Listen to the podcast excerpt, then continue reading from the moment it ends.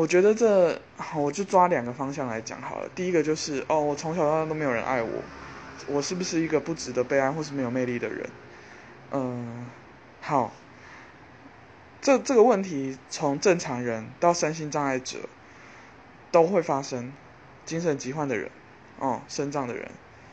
可是你看一五阳宽换了几个人？我觉得这个就是一个，这嗯。爱情跟自我价值不是对价关系，应该说情侣关系啊。因为你说真的在一起不一定有爱情，老实说就是这样。情侣很多哈，这就讲到第二个嘛。有了伴侣之后，那那个关系真的是你想象中那样吗？还是你就是羡慕着身边的人，他们看起来好像很快乐，但是换到你，你愿意付出这一个人所对关系当中付出的一些。呃，成本吗，包含时间，对这个人的注意力，哦，金钱等等，所以就是个人选择。